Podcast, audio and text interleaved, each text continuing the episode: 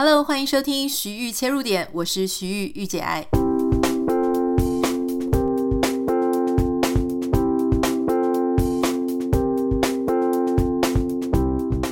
Hello，欢迎收听今天的节目。今天要来跟大家讨论一个这一阵子在网络上非常多人在谈的一个名词，叫做人设崩坏。好，那当然很多人就是在讲，每个人都有人设，特别是网红或者明星。什么叫人设呢？就是人物设定了，哈，这是一个简称。人物设定的意思就是说，我们通常它用在我们之前在写什么编剧啊，或在写故事脚本的时候，那每一个人物呢，他在这个故事里面，他到底是叫什么名字啊、呃？几岁？他怎么样成长的？他喜欢什么？不喜欢什么？他跟其他的人之间的互相的关系是什么啊？那为了要让这些剧中的人物呢，他可以在故事里啊，或是电视剧里或电影里面，更像是一个真人啊。那些编剧呢，他在一开始哈就会啊，比方说在脚本上面要去提企划案，或者给演员看的时候，就会有一个人物设定啊。有了人物设定之后呢，哎，演员就比较知道说他到底要演谁，那他这个人的个性是什么？遇到什么事情的时候他会如何反应？大家应该都。没有问题吗？觉得说我们每个人在生活当中，事实上不不管说你是刻意的或者不是刻意的，我们每一个人都带有一个可以被描述、可以被具象化的一些特质。好，例如说，呃，你可能会说，啊，Anita，你就是一个住在国外，哈，那喜欢园艺，有一只狗狗，然后你喜欢简约的生活风格啊，很在意居家的美感。那你遇到事情的时候，可能很容易。呃，落泪啊，等等的，就是每一个人他都会，呃，多多少少都会带着一些这样的特质。可是人物设定他为什么会最近开始被大家不断讨论？是因为很多的网红啊，或是一些政治人物，他们就被大家说是呃人设崩坏。换句话说，就是他原本有一个他被大家认可或识别的形象啊，很可能是他自己刻意去打造出来的。有些人他就是喜欢去打造说自己是精英啊，或者是打造自己是富豪啊、豪门这个什么啊、贵妇啊、名媛啊，哈，或者说自己拥有高学历、台大毕业生等等的，后来就会在很多事实的检验之下，就发现哈，怎么他表现出来的跟他做出来的事情完全是天差地远。啊，所以在因为这些人有很多人认识嘛，所以他们就会戏称说是人设崩坏。他最近真的是几乎天天一爆，或是一天爆好多件。好，那包含说最早期的哈，我们就直接 讲，因为他也已经是呃法律上面已经呃就是已经有这个法律上已经有记载了，就是这个贵妇奶奶。那他的贵妇奈奈，她等于是非常早期的网红了哈。那她也是因为因为一开始是走一个贵妇的形象啊。当然说，你说她是这么财阀或财团的贵妇吗？也不是，她就是先生是呃医美的诊所的院长嘛哈。但是因为那个时候，我觉得网红的群体相对比较少，比较小，所以那个时候其实呃也就那么几个网红。那他是走一个啊我我记得他有一本书，好像叫做“你有多想要就有多幸福”。这个虽然我觉得这个书名逻辑不是很很对，但是当时他就是呃，他的形象就是一个非常的富足、很幸福，然后也有一些不错的学历，然后过得很好，呃，用得很奢华。那因为很喜欢买东西，所以也是很多的 shopping 的东西呢，就会他就会跟大家分享。那因为是这样子的形象，所以后来发生就是说。把人家倒了很多钱，然后据说有卷款潜逃，然后现在变成一个法律上的通缉犯哈。那这个东西它就会跟他原本设定的真的是差很多嘛哈，因为原本是设定说是无忧无虑，经济上面非常的富足。那因为这个完全恰恰相反，那还有台湾有很多，比方说医生啊，哈，主打是医生，可是后来已经没有职业了，或是非常亲民爱民，可是事实上，呃，又被传出说疑似有剥削别人的这个现象，或是说亲子网红，哈，就是都在啊、谈自己的孩子啊，谈教养啊，结果后来诶可能打孩子，然后到社会局出来关切等等的。或是说有很爱小孩，所以生了很多小孩，结果去做了很多事情，可能会危及到小孩的这个安全啊。那还有就是最近，当然我们也讨论过，就是说哇，就是女艺人啊，那以这种非常有钱炫富的形象出现，就发现哇，满柜子的假货等等的。那最近呢，当然也还有什么啊，深情啊，痴情，或者说呃，婚姻美满的两性作家哈，那后来离婚。呃，不过我要讲一件事情，我待会儿会跟大家分享，就说这些案例上面有一些，我觉得它不是人设崩坏。好，为什么我会为什么会这样讲？虽然现在我觉得大家都非常滥用“人设崩坏”这四个字，可是我觉得，呃，有时候不是人设崩坏，但有时候它只是有一个不幸或是负面的消息，或是比较。呃，令人意外的消息。好，那还有人就是有有一位这个呃非常多人追踪，YouTube 有大概好像七十几万，然后 Instagram 有四十几万的一位呃知名的女网红。那她也是被她摄影师爆料，就是说哦，这个她要求修图要求的非常非常的夸张哈，就是简直是太过困难。这些种种呢，在最近，如果你好奇，你可以在脸书上面的搜寻栏打“人设崩坏”，你大概可以看到我刚刚上述所讲的所有的这些个案跟例子。那一开始，我想我们当然是要先跟大家分享，就是说，作为这个个人品牌啊，或者行销的一个专业来讲，我想跟大家分享，就是说，为什么需要人设？很多人会啊。我觉得很多人是不理解的，他就会讲说，啊、做人干嘛这么辛苦啊？还是不要有什么人设比较好。我要跟各位说哈，这个事情人设这件事情本身是中立的，它没有好或不好。当然滥用或是你去捏造一个跟你本人很不像的人设，那个是后续的问题。而且也不是说我不想要有一个人设，我就能够没有。我刚刚已经讲了，就是我们在日常的生活当中。无论你是刻意的啊，要营造一个呃妈妈好妈妈的形象、好太太的形象，或是你是无意的，你就只是在过你的生活而已。对旁人而言，他都能够用一些文字去描述你啊，在他眼里的你是什么样子。换句话说，人设不只是我个人要不要主动去创造。它最大的重点是别人怎么看你，传达了出什么样的样子，让别人接收到你是什么样的形象。所以，也许你是无心的，你就只是在做你日常生活中照顾孩子啊，照顾花草，照顾宠物，或是出去买东西。因为我喜欢买这个，所以我就多买了几个。诶，可是它慢慢的变成别人的记忆点，这也是有可能。好，那讲回来就说，为什么这些网红？或是这些明星，或甚至是政治人物，这些台面上的人，为什么他需要人设？我想要跟各位分享一件事情，有些事情它是倒果为因，有些是鸡生蛋，蛋生鸡。哈，今天在这个台面下的人有多少？非常非常多。你觉得每个人想要当成知名的网红或知名的呃公众人物是容易的吗？当然不是容易的。每天这种什么二线、三线、十八线的，在电视上面来来去去，你很可能根本讲不出来这些人是谁。好，就是他没有办法让你记得。我们要做个人品牌，或是要在公众媒体上面被大家认识，有一件事情非常的重要，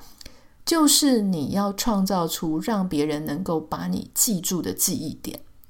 这个记忆点呢，通常它就是什么？你的。讲话有没有一些让人印象深刻的，或是你是用文字，它有没有一个非常特殊的特殊性？哈，那其实最简单的，像我们在教个人品牌的时候，我会告诉大家，你一定必须要做一个人设，但我通常会建议你的人设最好跟你本人接近一点。如果你就是一个出口成章，然后完全就是。胸无点墨，然后非常的粗俗，然后可是你要去假装你自己是一个教养很好的名媛，这个是真的是学不来，非常的痛苦，很容易就会穿帮。所以最好还是做一个跟自己比较接近的，这个我会建议是这样。那如果今天我们很希望人家记住我们，好，就说，因为大家如果要拼注意力，需要让别人更记得你。两件事情很重要。第一个事情就是你必须要一再一而再再而三有一个特定的主题，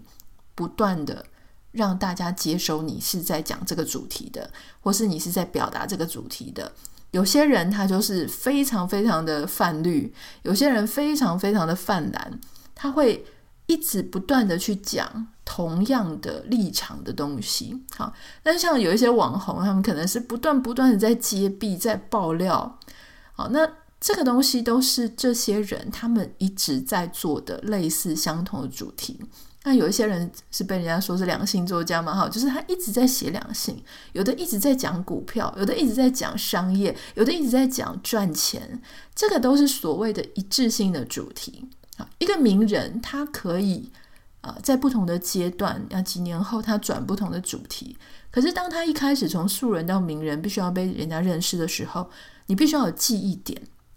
为什么呢？以前我们常常说，一支啊这个广告，它必须要被看到三次到七次，人家才可能记得下来。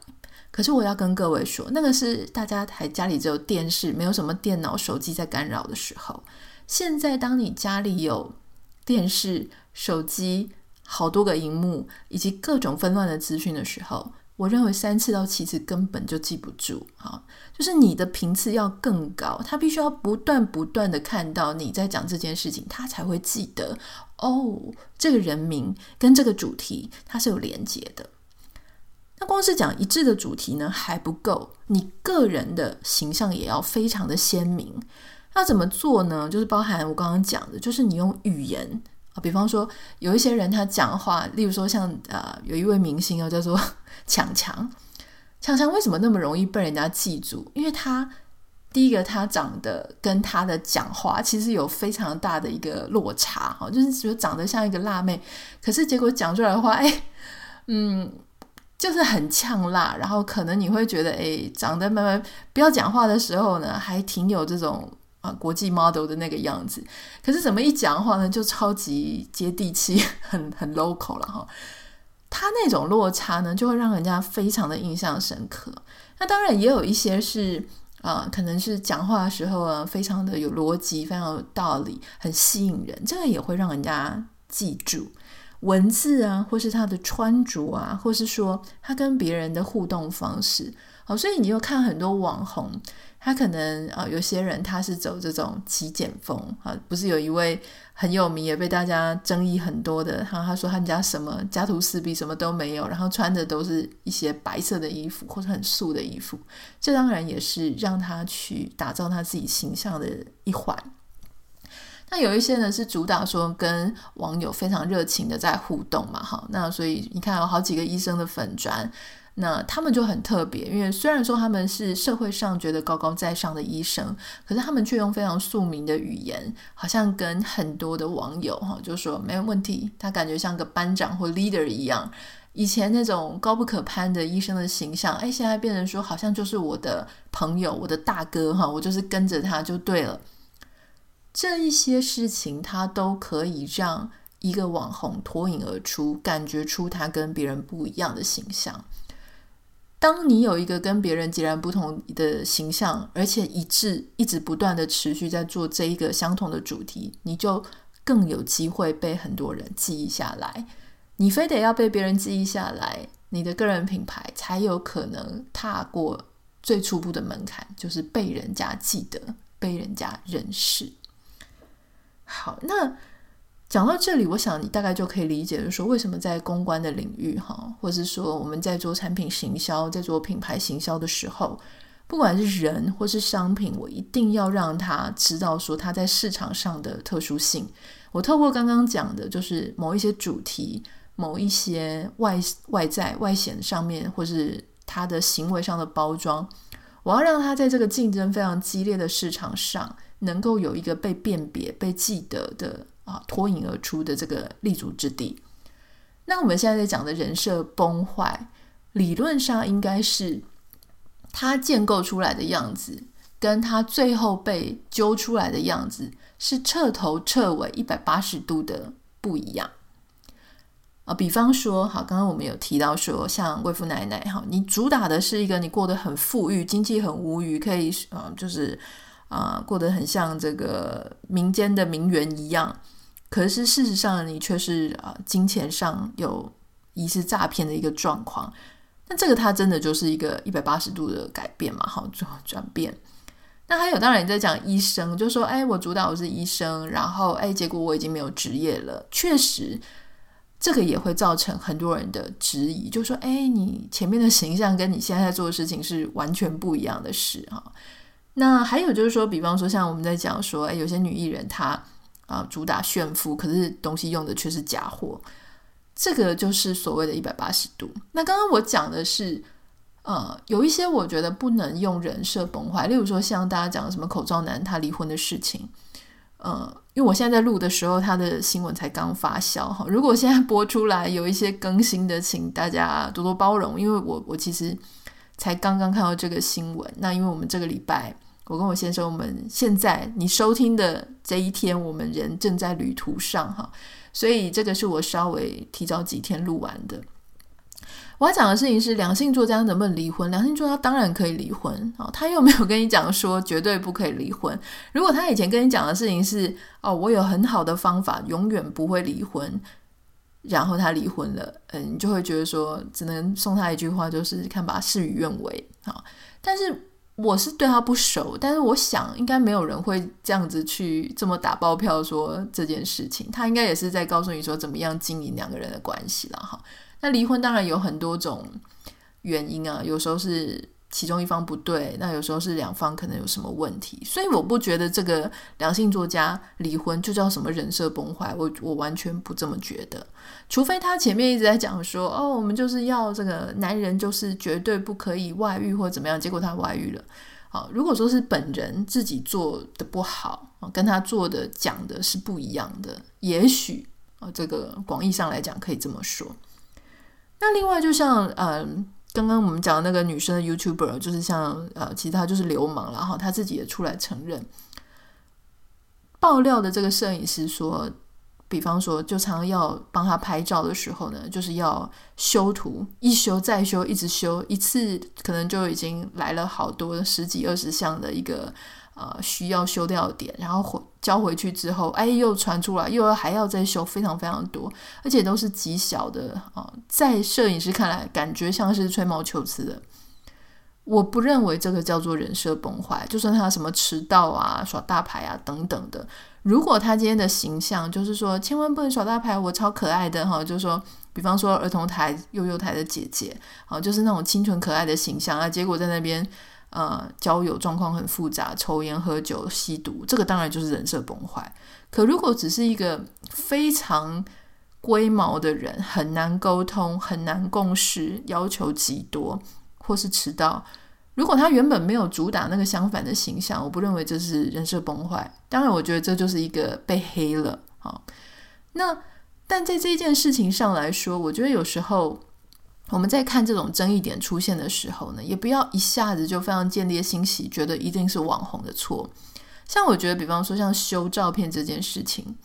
我个人是没有很介意说。我当然会觉得说，如果你有小腹啊、双下巴，你没有修掉，这个是蛮夸张的。但是，我认为如果今天遇到这种事情，我是摄影师的话。我会在合约上面，我我一定会有一张合约，这个合约会讲好，就是修几次，修几个点。比方说，我可以只能接受一次，再多的话我就要加钱。如果我是一个很不喜欢给人家一修再修，一直修的话，那我就会告诉他，如果我修一次，好，就是免费，我会送一次修图。再修第二次的时候，哈，而且超过几个点的时候，我就是要 double 的费用，或是。三倍的费用，然后你会觉得说很不合理哈，怎么会是 double 或是三倍啊？太贵了吧？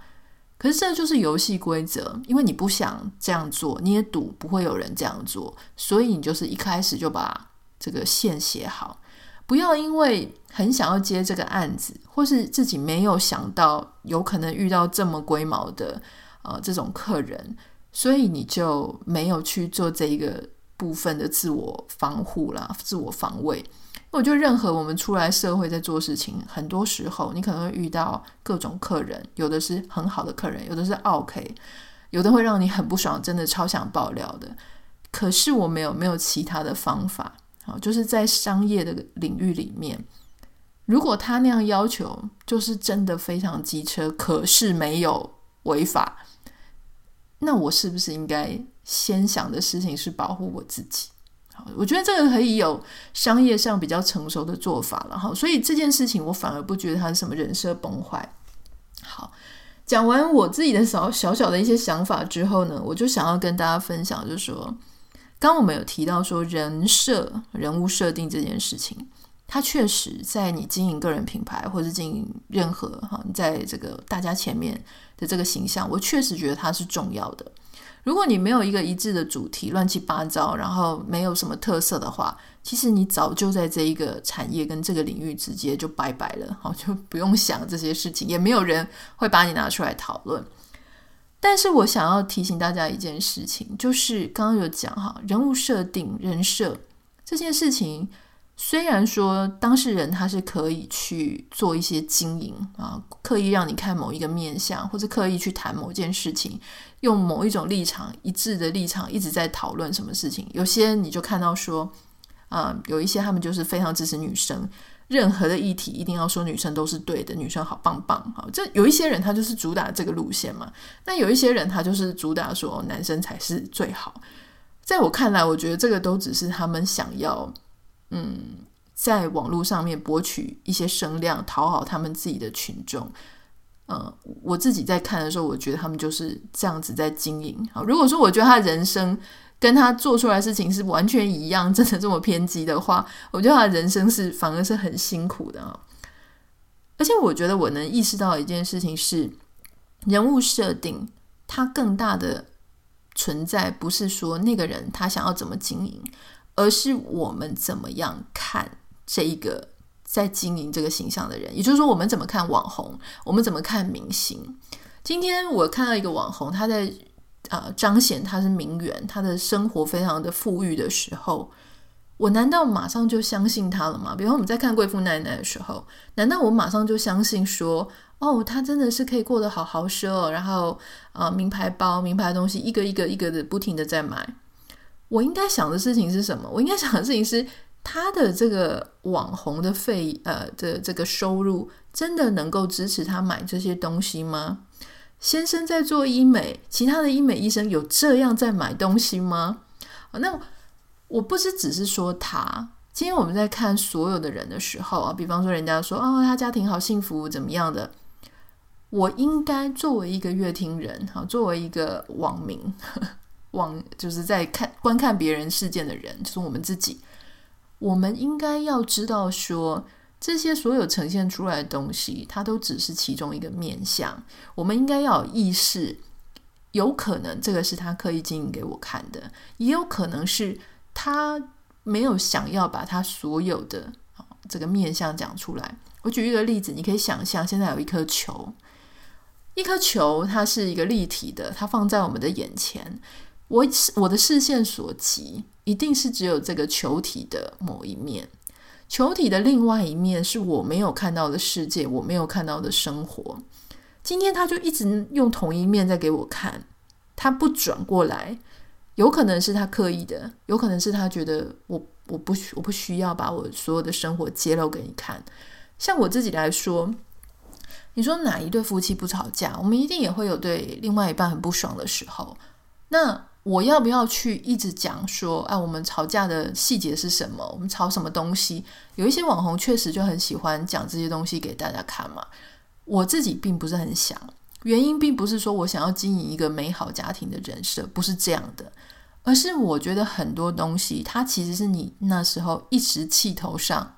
我是一个来得快去得快的人，所以如果我在我最盛怒的时候，我把这些事情写出来，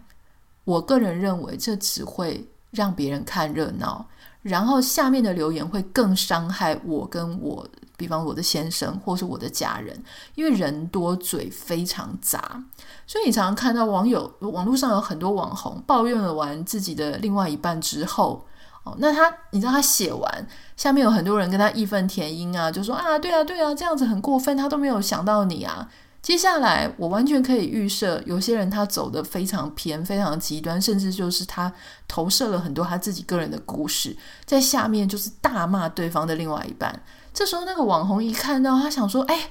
我第一个他气已经消了，第二个是那个人也走的太偏偏激偏门了吧？所以他还要去帮他自己的另外一半解释说：哎，其实他没有那么糟糕，他没有像你们讲的那么糟糕。可是他所有的网友都已经觉得他另外一半是个烂人了。”为什么要把这件事情搞得搞成这样？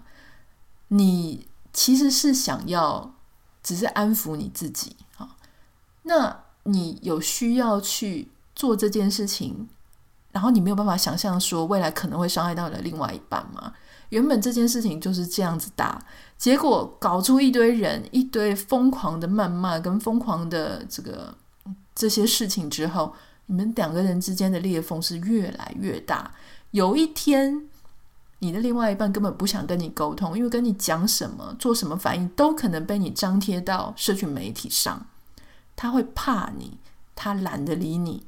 你觉得这个对夫妻关系是好的吗？我不认为。因为想到这些层面，所以我觉得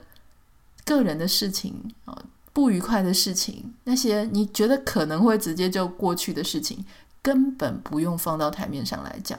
所以这个是我在有意识之下，我觉得我不需要去翻那些很难看的事情，让大家啊、呃、头论足，变成你们的茶余饭后的八卦。这个是我觉得根本不需要，因为再怎么说，我都觉得我的家人还是比那些我不认识的人更加重要。这个是我的想法。所以当我们在看。这些网红或者这些公众人物，他们展现出来的样子的时候，我会建议大家，就说你还是要非常清楚的意识到说，我本来就只是在看他想要分享出来的那些内容跟那些面相而已。我要很清楚，我对这个网红的感觉，它全都来自于我的想象。我的想象可能跟我看过他多少的。内容有关系，我看的东西越多，我看的也许啊，比方说一个网红，他有脸书、有 Instagram、有 YouTube、有啊 Podcast，我跟他互动的时间越多，哎，也许我可以看透这个人的个性越多，可那不一定会是全部。那如果我又只是在看他几篇文章，或是看他几次讲话，那就了解的就更少了，对吧？好，所以我想我们。必须要有这样子的认知，这个是第一点哈。第二点，我想要提醒大家的事情是，我觉得我们必须要了解一件事情，就是人的状态它是会改变的。这我一直一直在讲，就人家讲说啊，我们要怎么样找到一个最棒的解方哈，最好的一个状态，那事实上是不可能，因为人每天都在变。我们讲白了，这些网红。他当时被注意到、被发现到的时候，他开始受到喜欢的那个时间点，其实是他最像一个凡人的时候。换句话说，他可能没有那么多人啊，这个 follow 他，他可能没有这么多的业配来找他，他的生活的步调也许还没有这么繁忙。可是，一旦他今天啊变成一个很受热门的、很受喜欢的团购主。变成很受喜欢的网红，很受喜欢的这个艺人，或者很受喜欢的一个 whatever，就是一个一号人物之后，随之而来，他的收入会变多，他的工作会变忙，哈，他也许以前会花很多时间在小孩身上，可是因为他红了，所以他接下来有很多的工作要做。人在有钱有权，很多人来巴结，或是很多的机会就等着他啊，他可以挑剔别人。很多的名人想要跟他就是认识啊、互动、沾上边的时候，你觉得人不会变吗？人会变。我以前就已经跟各位讲了，就说一个人他在突然之间暴富，就是突然之间好像本来一个月赚个三五万块，突然之间一个月可以赚七十到一百万。甚至以上的时候，这个人他的个性是很有可能改变的。他的谈吐、他的行为、他在看事情，突然就跟你讲说，人生就是要向前看齐啊，就是要有成功学啊。突然满嘴都是一些成功之道，这是有可能的。瞧不起另外一半，有可能；冷落了小孩，有可能。就这些事情都是会发生的。如果我们不觉得这件事情会发生，那是因为我们自己不够了解人性。好，所以今天我想要提醒大家，就是说你在看这些网红啊人设翻车的时候，很多人会说啊，好失望，感觉被骗了，感觉很愤怒。那当然，更多的人我相信只是吃瓜群众了，哈，就只是呃，就是觉得说，哎呀，你看世界上就是哪有那么好的事情啊？可是如果你是很认真在看待，觉得情感很受伤的话，我想跟你说，真的是不用。我们应该把这些事情当做一个很好的课程。我如何去理解说人性的脆弱，人的个性，人的品格？哈，我觉得他是非常非常的很容易动摇的。特别是在你开始有了知名度、有了钱、有了权、有了很多有名的朋友之后，你会受到的诱惑，当然也是相对的很多啊。但有一些时候可能不是这么邪恶的，就是说不是说啊，就是有妹子来啊，然后或是有什么更多的机会啊，你你想要去把握。有时候他只是很单纯的，就是生活变忙了。比方说有一些知识型的网红，他一开始还不是很红的时候，做什么节目啊，做什么的这些读书啊或什么，哎，做得挺好的。可是当他开始生活非常忙碌的时候，你觉得他还有时间？像以前那样子好好的看书，好好的反刍，好好的什么吗？相对很困难。我相信有一些人还是做得到，而且我确实也有看到一些网红，他虽然开始有知名度之后，他的产量产能都还是不错。可是那个是来自于他懂得去拒绝一些不需要的事，他懂得去坚持他仍然在产出的那些作品啊。可是不是人人都可以做到这件事的。好，这就是我今天想要跟大家从这个人设崩坏来谈到，就是说我们为什么需要人设。那有一些人设崩坏，其实不是崩坏，他只是出了一些呃 bad news，就是有一些坏消息在他的生活当中。嗯、我不觉得所有的事情都要套上这个被滥用的名词。那还有就是说，我们能不能够透过呃这样子的例子去理解说，人性，它其实，在某一些状态，你的状态改变了，变得越来越好，越来越呃多资源的时候，你很可能就会在个性上会有一些改变哈。那我觉得，如果我们能够理解这一点，有一天我们就可以比较轻松的去看待说，我们生活当中，如果说我们的伴侣、我们的家人、我们的朋友，他突然之间发达了，他突然之间哎，生活际遇不一样了，结果他连对人。待人接物、处事行为态度的那样子都改变了，我们真的不需要特别的去伤心，因为这是一个过渡的阶段了。那越能够把自己这样子啊膨胀到不行的那个阶段，越快去把它收回来，回到一个比较平常心的状态，我觉得他对他的未来。好，就是说跟别人的互动，或者对他自己来说，都会相对比较好。但你也看过有些人就是无限膨胀下去，可是人的运气或者人的运途不会永远都这么好。好，那在那样子的时候，能不能够诚实的面对自己，还是说永远就活在一个虚幻的泡泡里？那就真的是看每个人他怎么样去面对他人生当中的高峰跟低谷了。如果你有任何想要跟我分享的话，欢迎私讯到我的 Instagram 账号 Anita 点 Writer N I T A 点 W I T E R。那今天呢，也是我们在旅途当中的应该算是最后一天了哈。然后即将要回来，明天有一个非常好听的我跟 H 的聊天哈，真的是一个闲聊。我知道我自己在做一个我们的 Podcast 节目分析的时候，发现诶，大家好像还挺喜欢看我跟他听我跟他这个聊一些。呃，关于影剧的事情，明天是要聊一部很好看的日剧哦，不要错过。明天见，拜拜。